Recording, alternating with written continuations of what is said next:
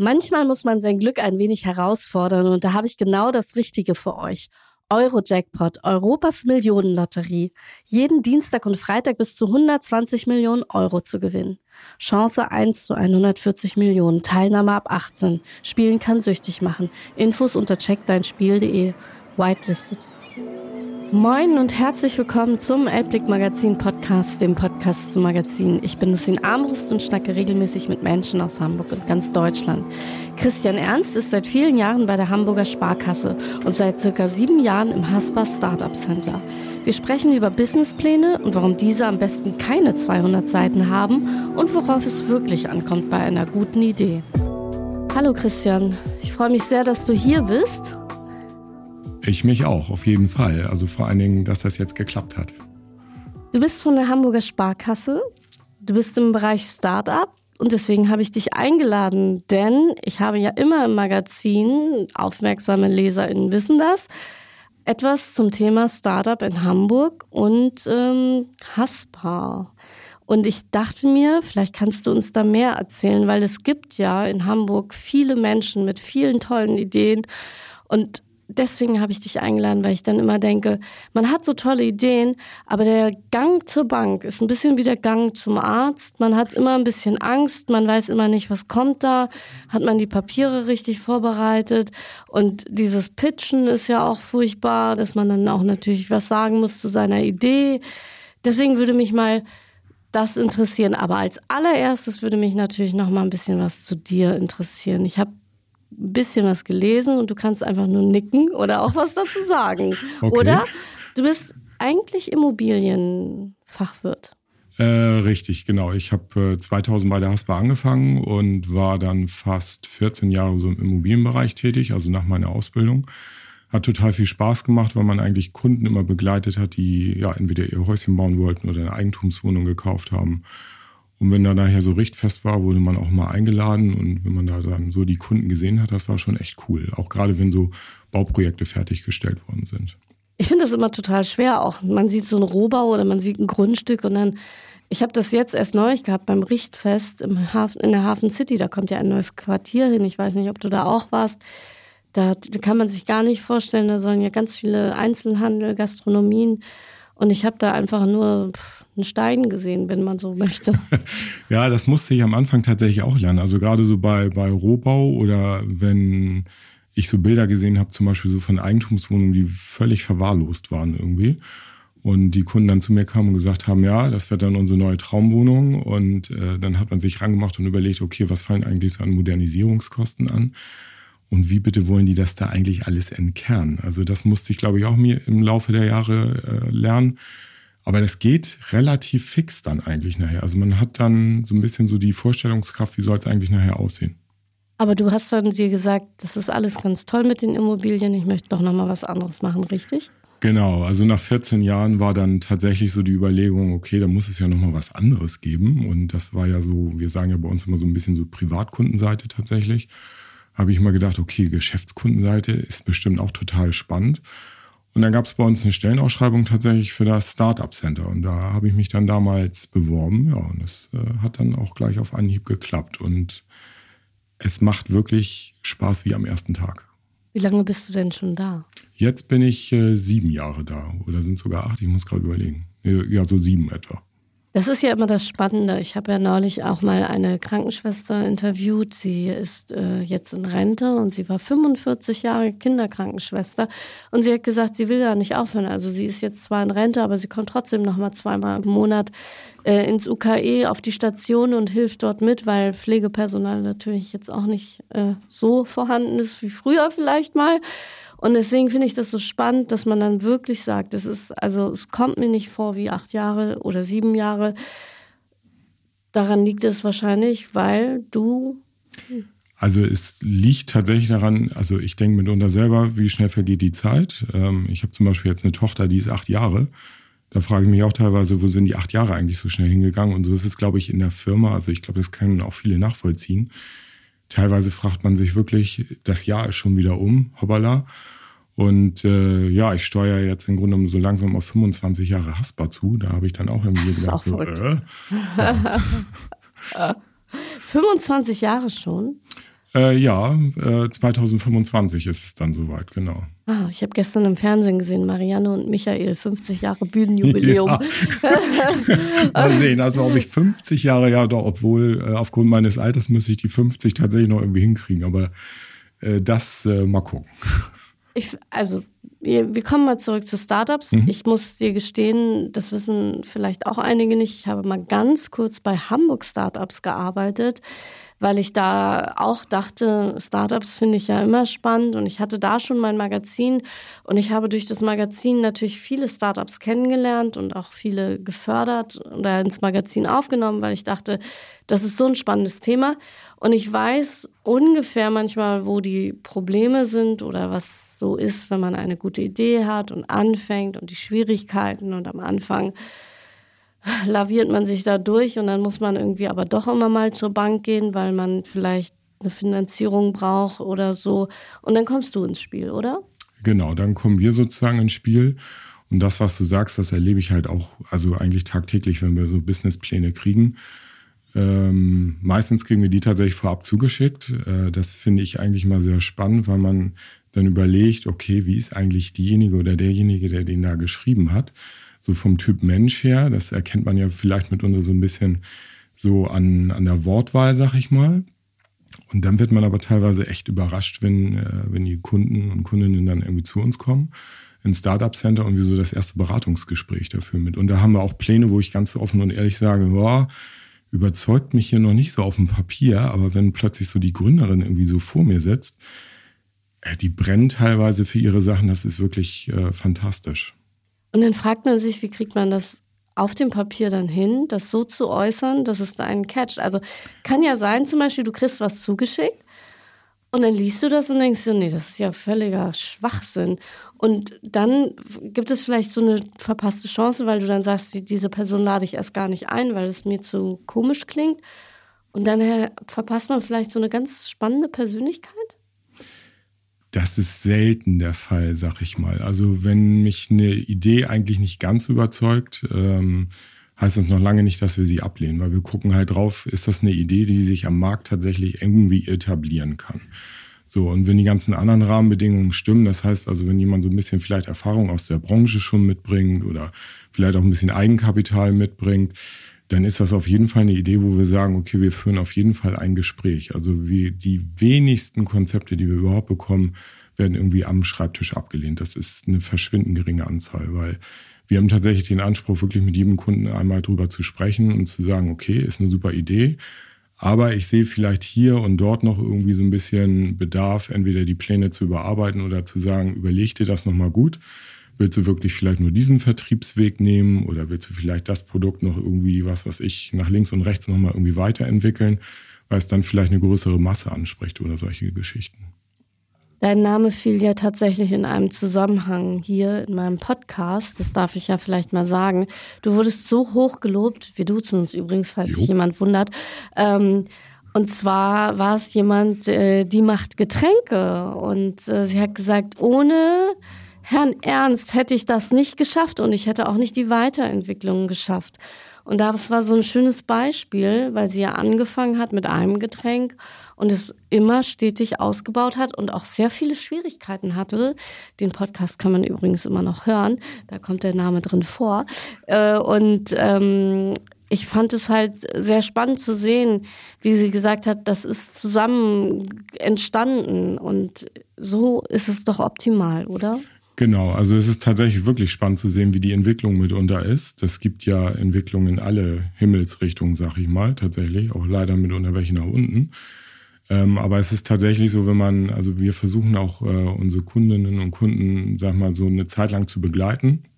Wir sagen jetzt nicht nur, weil wir die Finanzierung hier irgendwie, ne, Tinte ist trocken auf dem Vertrag, danke, das war's. Und dann äh, gucken wir mal, ob wir einen Ansprechpartner bei uns in einem unserer Center finden. Also wir versuchen schon die Gründerinnen und Gründer in der Startphase, sag ich mal, zu begleiten. Und bei dem einen geht die Startphase ganz schnell und es gibt halt auch, das ist eigentlich so die Regel, da dauert die, die, ja, die Startphase eigentlich immer ein bisschen länger. Was war denn so die schnellste Startphase? Kann man das so sagen? Was war das, was, wo du jetzt in deinen sieben Jahren sagst, das war irgendwie krass. Das, äh, wir haben gerade unterschrieben und auf einmal ging es los. Ja, ich würde das gar nicht auf den Kunden beziehen, sondern eher auf eine Branche. Das ist tatsächlich das Handwerk. Ähm, genau, also so Tischler und Sanitärtechnik, also Sanitärtechnik zum Beispiel jetzt erst recht, sag ich mal. Ähm, egal, was wir da so an Vorhaben, sag ich mal, begleitet haben, die haben, also die kommen bei uns schon an und sagen, ja, hier, ne, die Planzahlen. Und dann guckt man so drauf und sagt, ja, aber schon sehr ambitioniert irgendwie gerechnet. Ja, und dann sagen die teilweise schon, ja, ja, aber die Auftragsbücher sind irgendwie voll. So, und dann zeigen die einem das und dann sagst du halt auch schon, ja, okay, ist eine Branche, die momentan echt stark nachgefragt ist und da geht's teilweise sofort durch die Decke. Das ist Wahnsinn. Und was natürlich auch, also was wir ja auch machen, wir begleiten ja nicht nur Startups, wir machen ja auch Unternehmensnachfolgen. Und da ist es ja teilweise so, da ist man ja schon ein etabliertes Unternehmen, hat seinen Kundenstamm im Grunde und äh, im Idealfall läuft es ja genauso weiter, wenn nicht sogar einen Ticken besser wenn man eine Firma übernommen hat. Ja, aber manchmal gibt es so alte Strukturen. Ich hatte das neulich mal mit einem Podcast-Gast, Barbara Blensky, die macht ähm, ja so Transformationsprozesse äh, in Unternehmen und hat mir dann auch gesagt, wie schwierig das dann ist, in einem traditionellen Unternehmen dann neue äh, Sachen zu machen, wenn es gerade um Digitalisierung geht oder, oder Ablaufprozesse verändern. Das ist dann natürlich schwieriger. Ne? Genau, das äh, erleben wir auch, sag ich mal, recht häufig, ähm, dass wenn Unternehmen übernommen werden, entweder zum Beispiel Alteigentümer und Alteigentümer irgendwie ausscheidet per sofort. Da kann man immer so ein bisschen drüber nachdenken, ist das jetzt die richtige Wahl? Es gibt aber auch äh, Varianten, wo man irgendwie sagt, okay, die, die alten Chefs oder Chefinnen bleiben nochmal irgendwie einen Augenblick an Bord, so ein halbes Jahr, um so einen sanfteren Übergang zu machen. Gerade was so Lieferanten anbelangt oder so aber klar, auch, man muss auch irgendwie das Team dahinter mit irgendwie abholen. Also die müssen halt auch überzeugt sein von derjenigen oder demjenigen, der das Unternehmen dann irgendwie übernimmt. Und das ist ja dann doch manchmal gar nicht so leicht, wenn es ein eingefahrenes Traditionsunternehmen ist, was seit 125 Jahren besteht und dann kommt die wievielte Generation auch immer und, und hat vielleicht neue Ansätze, die ja vielleicht dann auch viel weiter weg sind von dem, was man mal traditionell gemacht hat. Ne? Äh, das stimmt. Äh, wir haben aber viele Gründer, die das tatsächlich dann immer so machen, so ein bisschen Try-and-Error-Prinzip. Also die versuchen, was neu zu etablieren, versuchen auch, sagen wir, die Belegschaft irgendwie mit abzuholen. Wenn es klappt, wunderbar. Wenn nicht, dann glaube ich, äh, ist das aber auch für diejenigen Lernprozess und in den meisten Fällen wird dann ja auch wieder so ein Stückchen zurückgerudert oder andere Wege ausprobiert. Ich erlebe es in letzter Zeit zurück zu den normalen Startups, die nicht äh, Unternehmensfolge machen. Ich erlebe es in letzter Zeit, dass viele ihren Job kündigen und sagen, ich mache mich jetzt selbstständig. Ich mache mich mit meiner Idee selbstständig. Darunter, vielleicht liegt es auch an LinkedIn, wo ich bin, geht es immer um Digitales. Deswegen überrascht es mich jetzt, dass du sagst, ah, das Handwerk, das boomt so. Was ist dein Tipp, wenn ich jetzt sage, ich habe keinen Bock mehr auf meinen Job? Wenn ich dann mich hinsetze und nochmal überlege, was möchte ich machen, würdest du dann sagen, mach was mit Handwerk? Ähm, aktuell würde ich tatsächlich sagen, auf jeden Fall Handwerk. Äh, wir haben, also Handwerk ist auch so meine Lieblingsbranche, gebe ich auch ganz offen und ehrlich zu.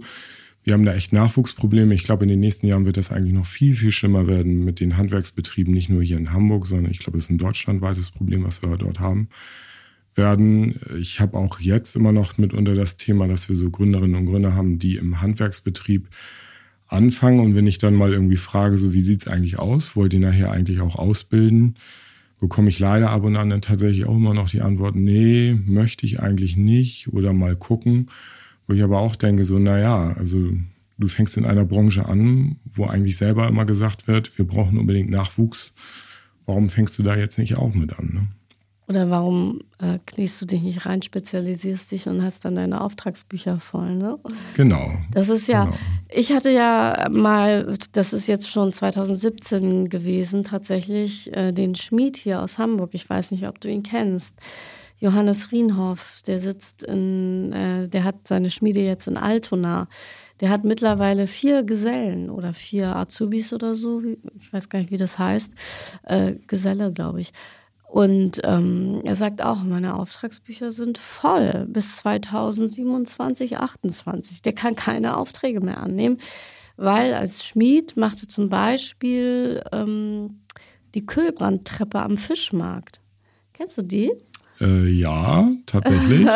wenn man den Fischmarkt da, wo Ina Müller ihre Haifischbar-Nummer macht, ja. wenn du da die Treppe hochgehst, das Treppengeländer, das ist von dem Schmied hier in Hamburg gemacht worden. Weil man natürlich auch nicht überall einen Amboss aufstellen kann. nee, das stimmt. Aber das, ja gut, das ist tatsächlich, sage ich mal, ein sehr spezielles Projekt. Ähm, aber ich glaube, das ist es eben halt. Ne? Also wenn man so seine Nische da irgendwie gefunden hat, oder um auf deine ursprüngliche Frage nochmal zurückzukommen, wenn ich überlegen will, was will ich eigentlich machen? Also man sollte tatsächlich sich Zeit nehmen zu überlegen, was macht man eigentlich genau und ich würde halt immer sagen, genau das, was einen, sag ich mal, tatsächlich antreibt. Also es muss ja nicht unbedingt die Branche sein, aus der man ursprünglich jetzt kommt. Wenn man irgendwie sagt, ne, ich habe das, ich wollte gerade sagen, 25 Jahre gemacht, das, äh, ne? ähm, aber da muss man halt mal schauen. Also wir haben recht häufig tatsächlich Gründerinnen und Gründer, die auch zu uns kommen und sagen, ja, was soll ich denn machen? Da sind wir aber tatsächlich immer so ein bisschen die falschen Ansprechpartner, weil wir sind eigentlich, sagen wir mal, die Stufe dahinter, wo man sich entschieden hat, was soll es eigentlich werden. Das heißt, wir sind, um es mal so ein bisschen behördlich zu sagen, ja der Finanzierungspartner an sich. Also wir machen auch die Gründungsberatung mit. Das heißt, wenn jemand kommt und sagt, ja, ich weiß noch gar nicht, ne, ist mein Businessplan jetzt eigentlich fertig oder solche Geschichten, dann sagen wir halt auch, okay, es gibt ja diverse Anlaufstellen hier in Hamburg, zum Beispiel die HAI, also Hamburger Existenzgründerinitiative oder die Handelskammer oder die Handwerkskammer, je nachdem, die beraten ja da auch. Wenn ich jetzt mal so Schritt für Schritt durchgehe, weil du das ja auch eben gesagt hast, ich habe eine Idee. Ich habe eine super Idee. Ich habe eine. Ich sag's dir nicht. äh, ich habe, die hat auch nichts mit Magazin machen zu tun. Ich habe sie. So. Ich habe sie in meinem Kopf seit ungefähr zehn Jahren äh, da. Aber ich würde jetzt zum Beispiel, ich tue mich schwer, einen Businessplan zu schreiben. Das ist aber mein erster Step, richtig? Genau, das ist der erste Step und das ist auch, äh, wo ich am Telefon die meisten Nachfragen zu kriege, ne? wie der ja. Businessplan so aufgebaut sein soll. Äh, da gibt's von mir eigentlich mal eine ganz kurze Antwort. Er soll eigentlich so geschrieben sein, dass jemand Drittes versteht, was hast du da eigentlich vor. Ich erwarte kein Taschenbuch, weil die Zeit habe ich halt auch nicht, irgendwie da 200 Seiten zu lesen. Die bekommen wir tatsächlich in der Regel. Ähm, oder was heißt in der Regel? Also das ist eher die Ausnahme, dass wir so 200 Seiten kriegen, wo auch gefühlt jede dritte Seite sich irgendwie wiederholt. Also das ist mein ganz großer Tipp. Bloß keine Wiederholungen einbauen, eher ein bisschen zu knapp herschicken zu uns. Und bei uns ist es auch so, äh, wir lehnen ja nicht einen Businessplan ab, nur weil er uns vielleicht ein bisschen zu dünnmaschig äh, geschrieben ist. Sondern weil die Idee gut ist. Genau. Die, wenn die Idee gut ist, geben wir auch das Feedback auf jeden Fall zurück und sagen, pass auf, da sind noch so ein paar Sachen, wo ich sagen würde, ich habe noch mal eine Frage. Wie willst du eigentlich nachher den Vertrieb genau machen? Du hast also zwei, drei Sätze nur zugeschrieben. Das wäre schöner, wenn du es noch ein bisschen weiter ausschmücken würdest. Ansonsten denke ich ja immer, ist so ein Businessplan eigentlich so eine Art Arbeitspapier. Das Ding ist ja nie fertig, wenn man ganz ehrlich ist. Und äh, ich empfehle eigentlich auch jeden gerade, womit die meisten immer so ein bisschen Schwierigkeiten haben, ist ja nachher so dieser Planzahnteil sich zu überlegen, ne, welche Umsätze mache ich eigentlich, welche Kosten habe ich, ist eigentlich auch relativ überschaubar. Also man muss sich damit tatsächlich einmal auseinandersetzen. Es gibt super Programme, die man nutzen kann im Internet. Ja, welches? Äh, zum Beispiel von der Gründerplattform. Das mhm. ist von der KfW eine Seite, mhm. worüber man den Businessplan tatsächlich komplett alleine erstellen kann. Das ist auch kostenfrei. Äh, es gibt, glaube ich, auf dieser Seite da müsste ich jetzt irgendwie lügen, 20, 30 verschiedene Vorlagen von was weiß ich, ich will einen Café eröffnen, ich will eine Reinigung eröffnen, Werbeagentur und, und, und, und, und. Und dieses Programm ist eigentlich so aufgebaut, dass es dich so ein bisschen interviewmäßig so da durchführt und sagt so, wer sind eigentlich deine Kunden, was willst du verkaufen, wo willst du verkaufen und solche Geschichten. Und am Ende, sag ich mal, kommt eigentlich ein fertiger Businessplan rum.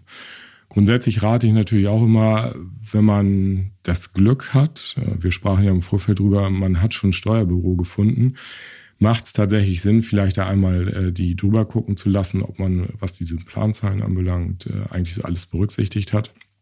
Aber auch da ist es so, das, was wir so an Plänen kriegen, ist tatsächlich so, dass man damit arbeiten kann. Also sehr gut tatsächlich arbeiten kann. Also Gibt zwar immer so ein paar Anmerkungen von uns noch, wo es dann auch heißt, ja, gute Überlegung. Mitunter haben wir auch, also will ich mich ja jetzt nicht selber loben, auch mitunter so ein paar Ansätze, wo wir sagen, hier, äh, willst du nicht das und das noch machen? Und dann sagen die Gründerinnen und Gründer auch, oh ja, überlege ich nochmal und dann wird der Plan nochmal so ein bisschen umgebaut. Das liegt dann aber an deiner sieben Jahre Erfahrung und äh, deiner Weitsicht im Bankwesen seit 25 Jahren. Ja, ja, kann sein. Das finde ich nämlich ganz gut, weil ich glaube, dass gerade weil du ja auch andere Dinge vorher schon mal gesehen hast, kann das natürlich helfen, oder? Wenn man dann auch, ich weiß nicht mal, was anderes gemacht hat und jetzt bist du im Startup-Bereich, dass man seine Ohren und Augen immer offen hat, um dann nochmal die Schwachpunkte rauszufiltern. Äh, das definitiv. Also wir sind bei uns zum Beispiel im Team auch so aufgeteilt, dass wir äh, gar nicht so nach Branchen arbeiten, sondern eher so nach Stadtteilen. Und äh, das hat, finde ich, einen riesengroßen Vorteil, weil man so seinen eigenen Kiez mit der Zeit im Grunde sehr gut kennenlernt.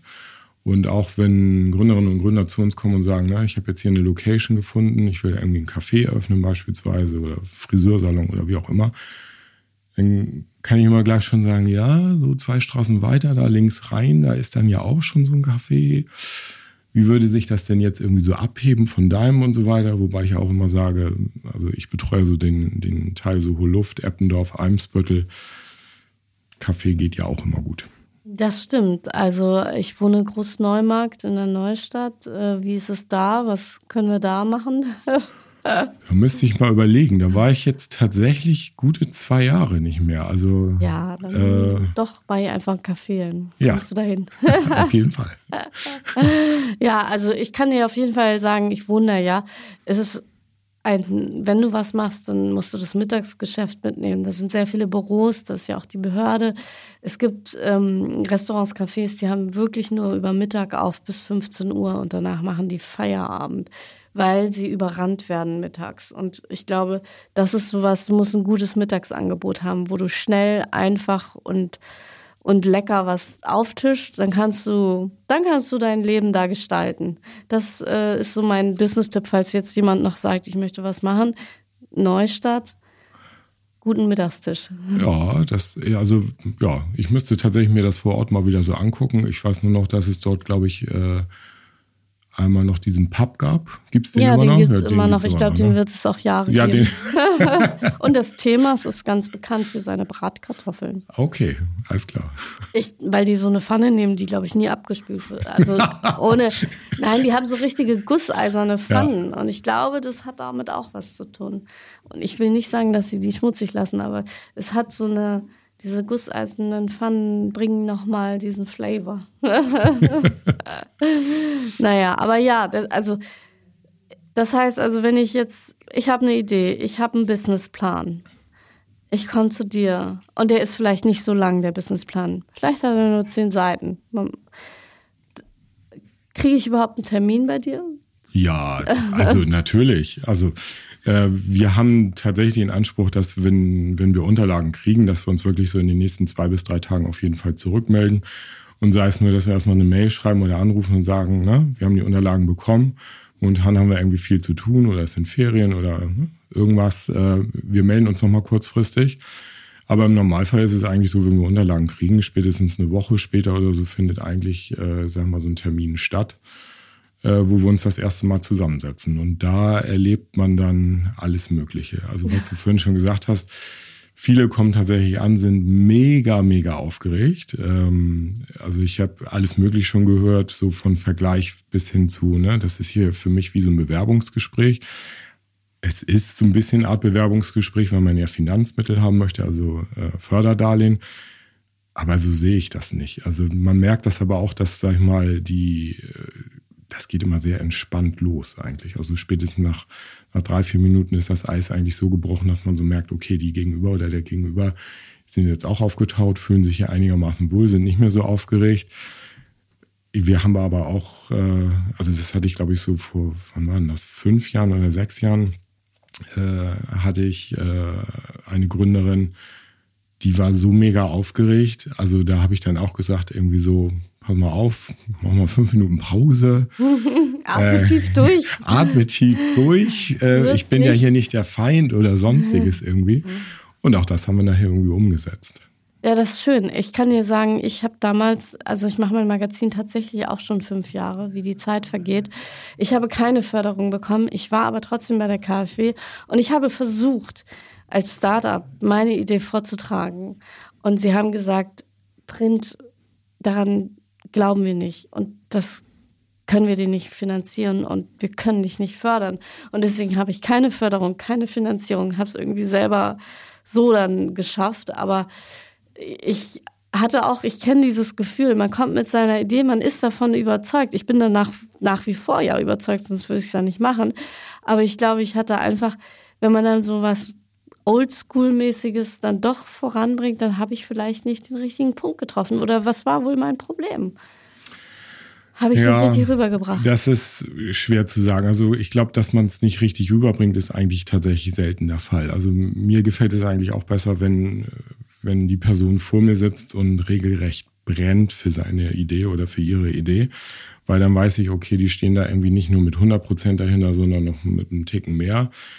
Es gibt aber auch, sage ich mal, so Branchen, wo man so teilweise gedacht hat, okay, jetzt wurde ich auch eines Besseren belehrt. Das kam auch bei uns teilweise vor. Also es gibt ja auch Geschäftsmodelle, die ploppen mal schnell hoch und verschwanden dann auch wieder ganz schnell. Was weiß ich, so Bubble-Tea-Läden oder sowas. Kam, haben wir ganz viele Anfragen zugekriegt, auch so Franchise-Konzepte und, und, und, und, und. Die sind relativ schnell wieder verschwunden. Es gibt aber auch, sag ich mal, Branchen, wo man ja teilweise gesagt hat, und dazu gehört ja leider Print momentan auch, wo man dann gesagt hat das jetzt eigentlich Zukunft oder nicht? Aber da sprachen wir auch im Vorfeld drüber. Ich bin ja der Meinung, dass Print so eine kleine Renaissance gerade wieder erlebt. Naja, ich habe damals in meinem Pitch gesagt, dass ich auf jeden Fall anders bin als Stadtmagazin, als alle anderen. Und äh, dann äh, war das Gespräch so, dass die Person gesagt hat, ja, aber was soll denn anders sein? Also und ich habe das jetzt irgendwie fünf Jahre versucht zu zeigen, was anders ist. Und ich ähm, habe keine Ahnung, ob es gelungen ist, aber es ist immer noch da. Manche Magazine sind ja auch schon wieder verschwunden. Insofern glaube ich weiter dran. Ähm, aber es ist, glaube ich, schwer, dann etwas zu pitchen, von dem man überzeugt ist, mit dem man mit Leidenschaft reingeht. Aber wenn man dann vielleicht doch in einer Branche tätig ist, die jetzt kein Zukunftspotenzial hat, oder? Vielleicht hätte ich damals, da war ich noch nicht mit Podcasts so weit, hätte ich Podcasts noch gehabt, dann wäre es vielleicht eine andere Nummer, weil dann Menschen gesagt hätten, oh, sie verbindet online und offline. ja, stimme ich dir zu. Also es ist tatsächlich schwierig. Aber wie gesagt, das, was ich eben schon gesagt habe, wenn der Zeitpunkt gerade nicht so ideal ist und, und äh, Banken oder Förderbanken so ein bisschen eingestellt sind und gesagt haben, okay, dieses, diese Branche wollen wir momentan nicht unbedingt so, sag ich mal, forcieren dann ist das zu dem Zeitpunkt leider so. Wenn man jetzt bei dir so arbeitet, du hast jeden Tag damit zu tun. Ich hätte dann tatsächlich selber irgendwann so eine Idee. Das, da kommt so eine, vielleicht eine Idee auf deinen Tisch, du siehst sie und denkst, das ist genial. Der, der Businessplan ist vielleicht nicht so, aber ich hätte auch Bock darauf. Also ich habe das tatsächlich ganz oft, dass ich zum Beispiel was sehe, wie, ich kann es ruhig sagen, der Elbmüller mit dem Öl, was er macht, mit der gläsernen Ölmühle. Und ich dachte, als er es mir erzählt hat, und den betreut ihr ja auch von der Haspa, das genau. darf man ja sagen. Ja. Er war hier auch im Podcast. Den Podcast kann man auch hören, wenn man sich jetzt fragt, über wen rede ich nämlich. Elbmüller. Da hatte ich dann auch so dieses Gefühl, oh, ich hätte aber auch Bock, das zu machen. Definitiv. Also ähm, ich werde auch häufig gefragt, so nach dem Motto, warum ich äh, eigentlich schon so lange bei der Haspa bin. Und gerade weil äh, ich das mache, also mit Startups, warum ich nicht selber auf die Idee gekommen bin, irgendwie mich selbstständig zu machen. Also bei mir ist es so ein bisschen so, ich komme aus einer Familie, meine Mutter war selbstständig, die hatte so eine kleine, so einen kleinen Modeladen in Eppendorf damals. Äh, mein Vater hat äh, bei einer Versicherung gearbeitet. So. Ich habe immer so für mich gedacht, oh, ich möchte unbedingt bei einer Bank arbeiten. Äh, und da ich Hamburger bin, kam für mich eigentlich nur die Haspa irgendwie in Frage. Das hat dann damals auch geklappt. Es hat wahnsinnig viel Spaß gemacht. Und der Antrieb bei mir, glaube ich, warum ich irgendwie sage, ich mache das so weiter, ist eigentlich, man wird jetzt nicht jeden Tag wieder überrascht mit immer wieder neuen Konzepten. Das wäre ein bisschen übertrieben, aber irgendwie so einmal im Monat kriegt man irgendwie so ein Highlight rein, wo man irgendwie so denkt, das ist wirklich genial. Also zum Beispiel Elbmüller, da könnte man jetzt auch sagen, ja, der macht irgendwas mit Öl. Was ist jetzt das Besondere? Aber da ist es zum Beispiel auch so, man muss im Grunde mehr hin zu ihm und man muss diese Öle im Grunde probieren. Und auch da sprachen wir im Vorfeld drüber, dieses Kaffeeöl auf, auf Vanilleeis, das ist ja der Oberkracher. So. Das ist der Hammer, ne? Genau. Und das ist natürlich was, wenn man selber für sich irgendwie merkt, so, oh, Bürojob, ne, bisher immer gemacht, aber eigentlich möchte ich lieber irgendwas so mit meinen Händen machen.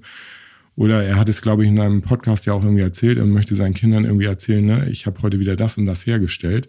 Das macht einen, glaube ich, auch wahnsinnig stolz. Aber mich macht es zum Beispiel auch stolz, zu sagen, ich habe diese Gründerideen, also ich habe zum kleinen Teil dazu beigetragen, dass diese Gründeridee mit stattfinden konnte. Und das macht wahnsinnig viel Spaß.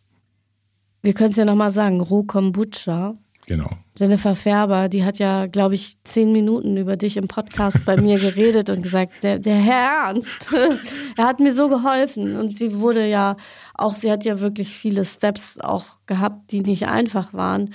Und äh, da fand ich das ganz spannend, dass sie so sehr das erwähnt hat, weil es hat ihr in einer Phase geholfen, weiterzumachen. Und das ist nochmal das, was, worüber man sich vielleicht dann auch nochmal bewusst werden darf, dass man eine gewisse Wirkung hat, dass Gründer nicht aufgeben, sondern weitermachen, weil du vielleicht gesagt hast, guck mal, wir kriegen das hin, wir machen das oder guck doch mal da und dann, ne? stimme ich zu. Äh, ich muss aber auch bei Jennifer sagen, dass die ein wahnsinnig großes Netzwerk hat und auch, ich glaube, also ihre Leidensfähigkeit ist, glaube ich, gewachsen in den letzten Jahren, wenn man das mal so sagen darf. Also das meine ich auch positiv tatsächlich. Und die hat sich da schon echt gut durchgesetzt. Also und das Getränk muss ich ja auch sagen. Also es gibt eine Sorte, die mag ich jetzt nicht ganz so gern, gebe ich auch zu. Aber, aber die anderen beiden, also fantastisch, also total lecker. Ich weiß, ich äh, war skeptisch am Anfang, ja. weil ich keinen Kombucha mag. Und als ich ihn getrunken habe, habe ich gedacht, total lecker. Jetzt trinke ich das regelmäßig, weil ich immer daran denke, Magen- und Darmgesundheit ja. und so. naja, aber ja, und das sind dann so Highlights, also wo du dann sagst, das ist so ein Highlight, das bleibt mir in Erinnerung, da werde ich wahrscheinlich noch mal länger dran denken. Definitiv. Also ähm, da gibt es aber ganz viele Highlights. Und äh, es gibt auch Highlights, wo ich irgendwie sage, ne, so von, von Branchen, ich habe zum Beispiel bei mir im Bereich habe ich wahnsinnig viel Gastronomie. Das liegt ja daran, Eppendorf, Eimsbüttel, Hohluft, äh, Winterhude ist ja relativ viel so an, an Gastronomie. Und das finde ich halt auch toll, wenn du da sozusagen, du siehst ja irgendwie einen Rohbau äh, und es kommt jemand an und sagt, na, ich möchte hier ein italienisches Restaurant irgendwie öffnen.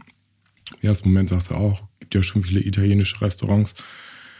Aber wenn da so ein USP dabei ist, wo man irgendwie sagt, hey, das ist klasse, der, der Gründer überzeugt irgendwie auch und ähm, ja, es kommt dann der Tag der Tage, wo Eröffnung ist und du wirst irgendwie mit zu dieser Eröffnungsfeier eingeladen.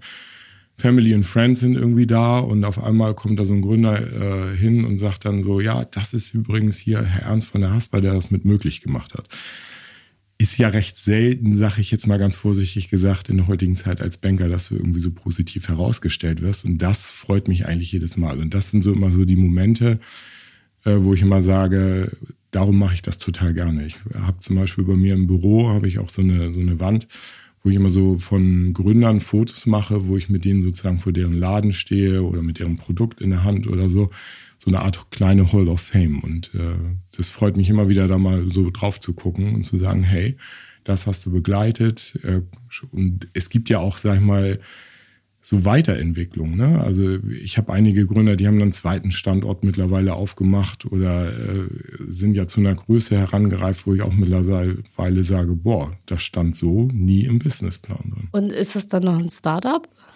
Nein, also die Frage ist ja, also jeder definiert ja Startup auch so ein bisschen anders. Also wenn ich, wenn ich, also bei uns zum Beispiel im Team, wir sind ja so aufgeteilt, wir sind äh, sieben Berater, insgesamt sind wir fast 20. Wir haben äh, eine Kollegin, äh, die liebe Ellen, die kümmert sich zum Beispiel um Ärzte und Heilberufler. Und dann haben wir einen Kollegen Dirk, der kümmert sich zum Beispiel nur hauptsächlich so um größere Nachfolgen. Und dann haben wir noch Matthias, der bei uns tatsächlich nur die, die digitalen Startups betreut. So, das ist ja nochmal so ein Geschäft für sich, aber das ist so prozentual gesehen natürlich relativ klein. Wir haben hauptsächlich das typische Gründergeschäft. Ich möchte mich selbstständig machen, möchte den Laden eröffnen mit dem und dem Projekt. Und dann kommt es, also wenn ich den Businessplan bei dir eingereicht habe, wenn ich einen Termin bekommen habe, wenn du sagst, es ist eine super Idee, dann geht's los. Genau, dann geht's los. Dann gucken wir, welche Finanzierungsmittel können wir eigentlich zur Verfügung stellen. Halbe Million? Ja, zum Beispiel. Das kommt ja mal so ein bisschen drauf an. Ähm, genau, dann gucken wir im Grunde genommen drauf, ist alles in den, in den Zahlen sozusagen berücksichtigt worden. Ne? Man muss ja meistens auch Kaution bezahlen oder eine Cottage bezahlen.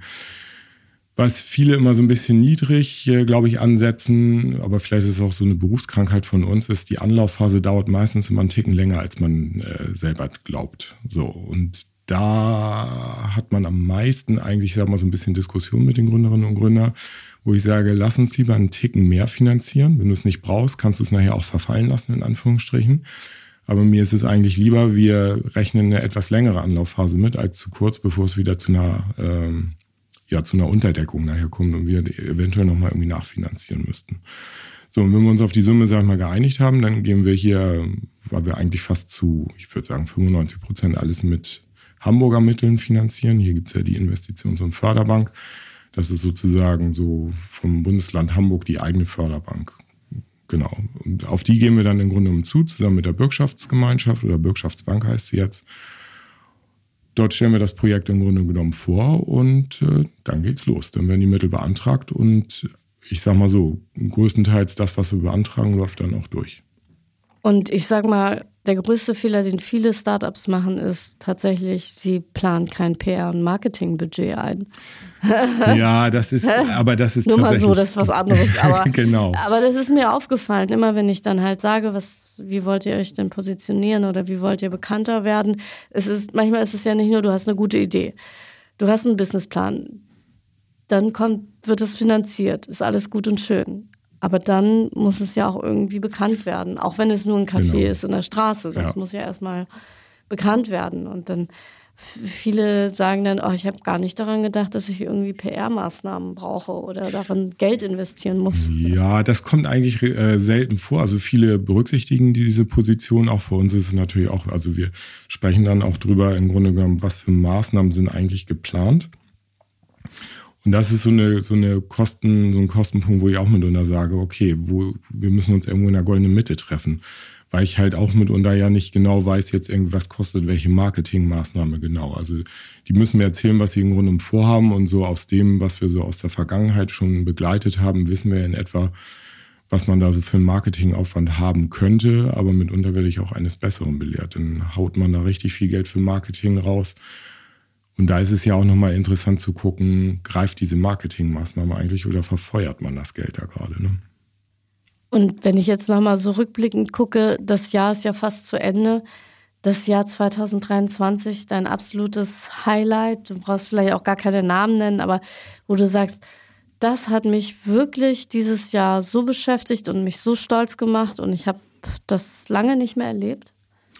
Ja, ich habe ein Gastrovorhaben finanziert, wo der Gründer eine spezielle Geschichte hat. Ähm, da kann ich aber jetzt tatsächlich leider nicht so viel drüber erzählen. Aber das, das hat mich tatsächlich so überzeugt und äh, der hat das jetzt auch eröffnet. Das läuft auch alles und da bin ich jetzt auf die weitere Entwicklung ehrlich gesagt sehr gespannt. Ah, da müssen wir uns nochmal an den Gastronomien umgucken, wo wir jetzt hingehen, was hat der neu eröffnet. Das ist sehr spannend. Also du bist ja auch wie ich eben gehört habe, Hamburger durch und durch. Auf jeden ähm, Fall. Du kennst die Stadt wie keine andere. Jetzt frage ich ja immer die Gäste, haben sie einen tollen Tipp? Du bist auch, wie ich weiß, Vater. Die Wintermonate kommen. Was mache ich jetzt im Winter mit meinen Kindern? Hast du so einen ultimativen Tipp? Also es gibt ja Leute, die gehen an die Alster oder an die Elbe, aber das ist ja vielleicht auch oh gut. Ja, also das kommt ja immer so ein bisschen darauf an, was die Kinder mögen. Also gastronomisch, äh, sag mal, ist es bei meiner Tochter so ein bisschen so, sie ist sehr eingeschränkt. Also am liebsten nur so Tomate Mozzarella. Das heißt also, für mich bleibt eigentlich nur übrig, ich könnte irgendwo zum Italiener gehen. Da habe ich mal so ein paar finanziert tatsächlich vor einigen Jahren, die es auch heute noch gibt. Da kann man auf jeden Fall irgendwie hingehen. Was so Freizeitaktivitäten anbelangt, da denke ich tatsächlich, da könnte es noch ein paar mehr Aktivitäten, finde ich, geben. Gerade was du so meintest für die Wintermonate, so für Kinder. Also natürlich gibt es so Indoor-Spielplätze und solche Geschichten oder Kletterhallen. Da war ich zum Beispiel gerade gestern irgendwie mit ihr, macht auch mega viel Spaß, aber mitunter denke ich halt, es müsste eigentlich noch mal so ein paar Attraktionen geben. Ah, das ist eine Idee für ein Startup. Ich befasse mich 2024 damit, Indoor für Kinder irgendwas äh, in einer Altersgruppe von bis. Da müsste ich aber natürlich dann auch den Ort finden und, und, und. Naja, gut, dann äh, komme ich dann zu dir mit meinem Konzept, wenn ich soweit bin.